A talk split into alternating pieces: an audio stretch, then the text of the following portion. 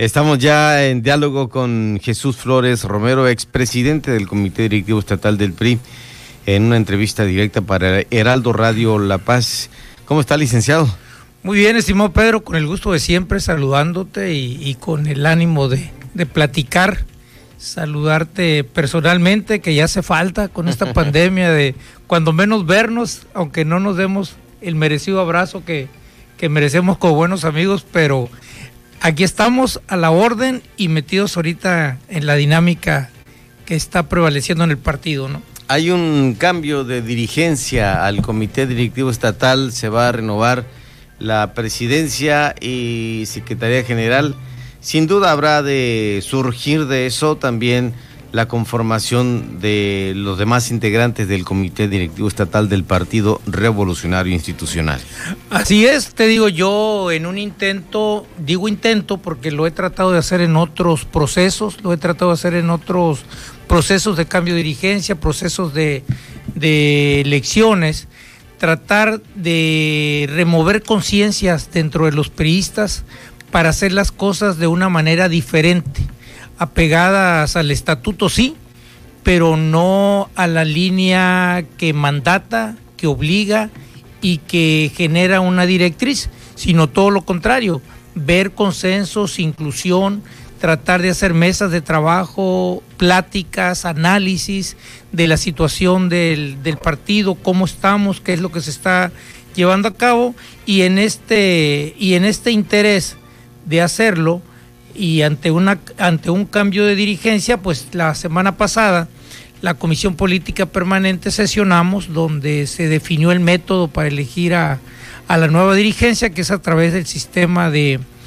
asamblea de consejeros políticos, que somos entre 350 a 400 consejeros más o menos, y yo ahí les, les comentaba, como lo he venido diciendo, tanto en la Comisión Política Permanente como como en otras entrevistas que he tenido eh, la posibilidad de, construir con amigos y tuyos y míos, yo les comentaba que antes de, antes de, irnos a un cambio de dirigencia, era muy importante saber cuántos somos actualmente, dónde estamos, qué tenemos y a dónde queremos ir.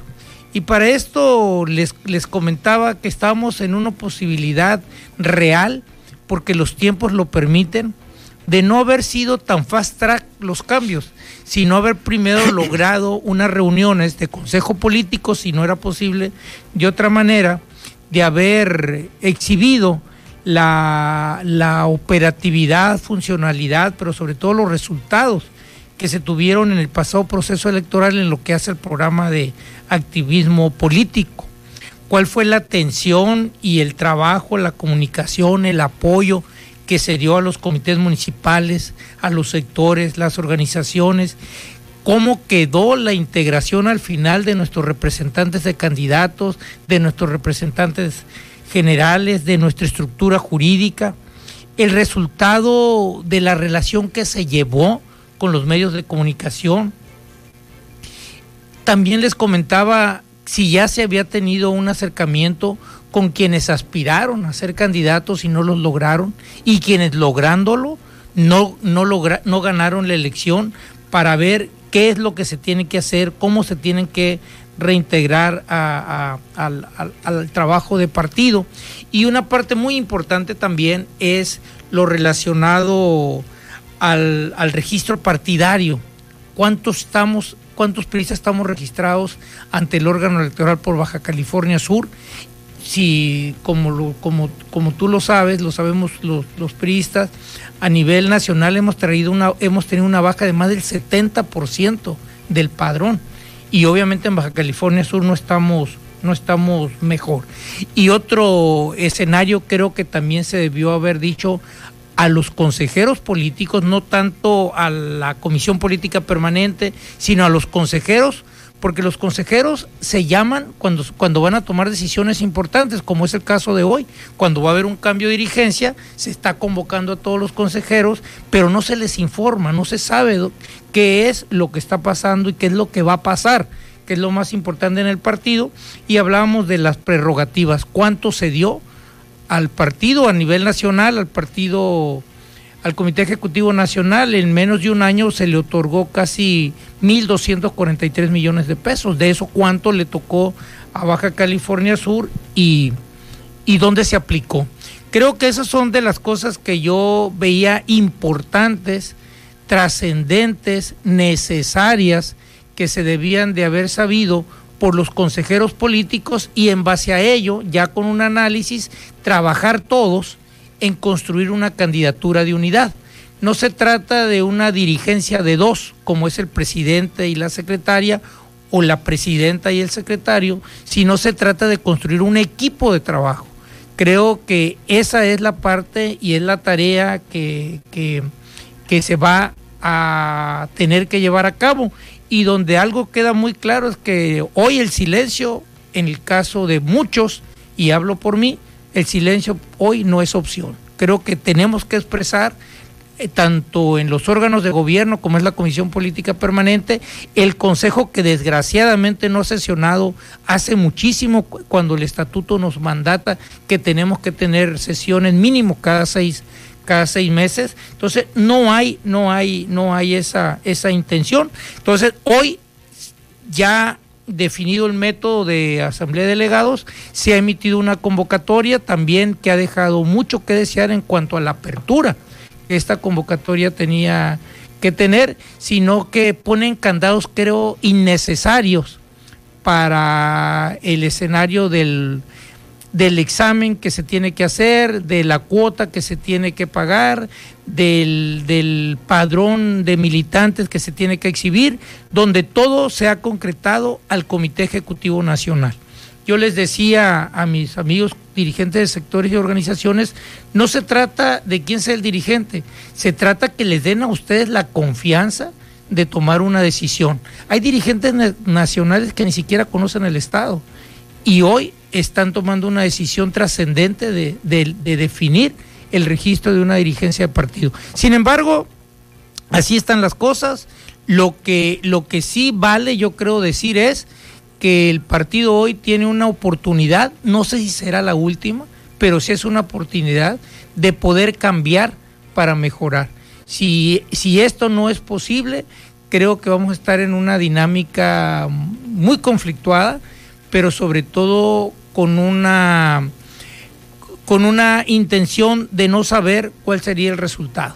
Hay una tarea enorme de que vayan a ser los próximos dirigentes y obviamente a lo mejor habrá voces como la mía de que se atrevan a decir las cosas y habrá otros que en la, que en la disciplina eh, hasta complaciente o en la o en las o en la aspiración este, que puede tener alguien para ocupar un puesto de dirigencia o de elección, permanezcan callados. No es mi caso, yo lo he hecho toda mi vida, lo voy a seguir haciendo hasta cuando se permita, ¿no? Y creo que esa es la, es, es la parte en la que estamos hoy metidos en la dinámica del, del partido. Licenciado Jesús Flores Romero, y en este proceso de cambio que está dándose en el Comité Directivo Estatal del PRI en Baja California Sur. Esto que comenta ya lo dejó en, los delegados, en los que están en el, la representación del proceso interno? Bueno, yo lo hice ver esto en la Comisión Política Permanente, que somos no más de 36 personas. Eh, obviamente la idea era que el partido tomara una acción de convocar a un consejo político, informara y construyéramos una, una candidatura de unidad, como va a ser el caso de lo que va a pasar, pero sin la información. Yo lo que, lo que pedía era que el consejero político tenía que tener conocimiento de causa para elegir a la dirigencia que reuniera los requisitos de, de, capacidad, de experiencia, de trayectoria, de honestidad, de todo lo que necesita un dirigente, tener un dirigente de partido, para que tuviera una mayor este, abanico de, de curriculares, si se le puede llamar así, para tomar su decisión de por quién votar en el caso de que hubiera una o más planillas. ¿no? ¿Esto cómo lo tomaron? ¿Cómo se dio al interior? Bueno, yo lo dejé en la intención de la comisión permanente, fue una, fue una, una, una, una propuesta que la hice con la, con la mejor buena fe, lo he intentado en otros procesos, recobrar la dignidad de las y los priistas sudcalifornianos.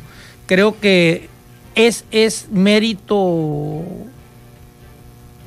importante que no puede tener ya más plazos de el recuperar nuestra identidad de partido para que sea el instrumento que la sociedad reclama. Este, sustituir la crítica, el encono, la polarización interna por la propuesta y los resultados en favor de la población. Yo creo que desgraciadamente no hay condiciones ni compromiso y la actitud y las acciones para lograrlo, pues es lo que habremos de ver en esta nueva dirigencia, si se mete en una dinámica de construcción, de inclusión, y que se vea esto que estamos haciendo en la preocupación de que en la preocupación, pero también en la reflexión y en el análisis, el propósito constructivo que se pretende por la realidad que atravesamos y que debe ser para bien de la democracia y la convivencia que los subcalifornianos merecemos. Creo que necesitamos un partido fuerte, creo que necesitamos un partido muy potente y creo que necesitamos un partido donde estén todos las voces y todos los, los caracteres de militantes de partido que la actualidad y que la realidad requiere. Y creo que esa va a ser una de las grandes tareas que va a tener la, la próxima dirigencia. Perfecto. entonces, en esto la convocatoria, ¿cómo lo observa? ¿Hay candados? ¿Está abierta? ¿Cómo la, la, califica Jesús Flores Romero la actual convocatoria para elegir al presidente y secretario general del partido? Mira, la convocatoria es la convocatoria de siempre, pero creo que hoy viene añadida una violencia innecesaria, diciéndole de alguna manera más coloquial, porque regularmente siempre las convocatorias le dan la autoridad a los a los dirigentes nacionales para las firmas de los registros. Y el dirigente nacional delega en el estatal la firma para el registro. Hoy no es así. Hoy los dirigentes nacionales son los que son los que van a, a, dar el aval con su firma de la fórmula que se deba de registrar. Por primera vez, por primera vez en la, en la historia de, de un cambio de dirigencia, los sectores nacionales van a, van a firmar. De igual manera, eh, creo que el examen del Instituto Reyes Heroles era por demás habérselo llevado hasta la Ciudad de México. Habrá gente que podremos pagar un boleto de avión, hotel, eh, alimentos, pero habrá militantes con todas las posibilidades y todos los la necesidad que puede tener un excelente dirigente del partido, pero que no tiene los recursos para hacer ese tipo de gastos y menos en estos tiempos, ¿no? Igual la, la, ficha para la del registro partidario tiene que ser de manera personal y en la Ciudad de México. Entonces es, es un escenario de veras que no abona, que no abona la construcción de inclusión, pero sobre todo de respeto a los subcalifornianos. Yo creo que hay mucha gente que se mete en esto que no conoce la historia. Si de algo ha padecido el subcaliforniano, es de esa lucha que le ha costado la subcaliforniidad, identificarnos como tales. El, el, Loreto 70, el Frente de Unificación Subcaliforniana, es esa raíz y compromiso que tenemos con la tierra. Y este tipo de acciones pues no ayuda. Sin embargo, te digo, ahí está la convocatoria emitida, se tienen que cumplir con los requisitos y yo veo pues hoy la posibilidad que se registre nada más una fórmula que hasta hoy y de acuerdo a cómo se han estado dando los casos ha ido a hacer lo que debe de acuerdo a la, a la posibilidad de, de lo que se está llevando a cabo. Creo que aquí, y vale añadir, creo que aquí la representación nacional del Comité Ejecutivo Nacional no ha cumplido con la tarea de lo que es ser un delegado. Eh, a mí me ha tocado ser delegado del Comité Nacional en estados, en municipios, en, los, en, mi propio estado, casi en todos los municipios he sido delegado. Y la tarea principal de un delegado es generar convivencia, es construir mesas, es generar inclusión, información y abrogar porque los intereses del Estado donde él está representando al Comité Ejecutivo Nacional se vean plasmados en la coincidencia y en el acuerdo general. Hoy no fue así, sin embargo ahí está.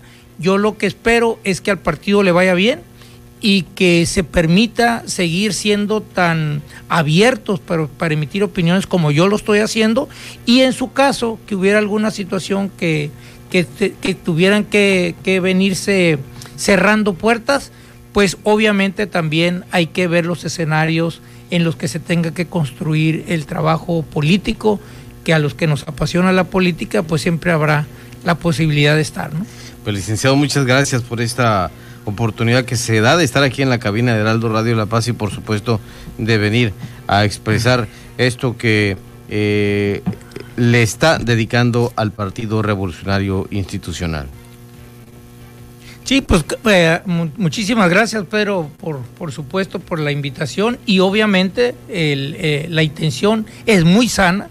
Eh, la intención que yo traigo en este sentido de llevar a cabo esto que estoy haciendo es mandarle el mensaje a quienes van a tener la alta responsabilidad de elegir a una dirigencia del partido que ni más ni menos le va a tocar una campaña donde se va a elegir presidente de la República, senadores, diputados federales, presidentes municipales y, y, y, cabildos. Entonces, es una gran tarea. Yo espero que quienes se registren de hasta hoy, creo que la fórmula, aunque hay otros perfiles muy, muy, muy, muy reconocidos por la militancia, creo que hoy el, el, el perfil del propio Axel Sotelo, Joel Vargas, Noel López, Paz Ochoa, Sofía Taylor, son perfiles de jóvenes que ahí están y que pueden construir. Sin embargo, creo que hoy la, la convocatoria y el trabajo que han venido llevando a cabo, la, la fórmula que va a registrarse el próximo jueves es la de Fabricio del Castillo y nuestra amiga Roxana.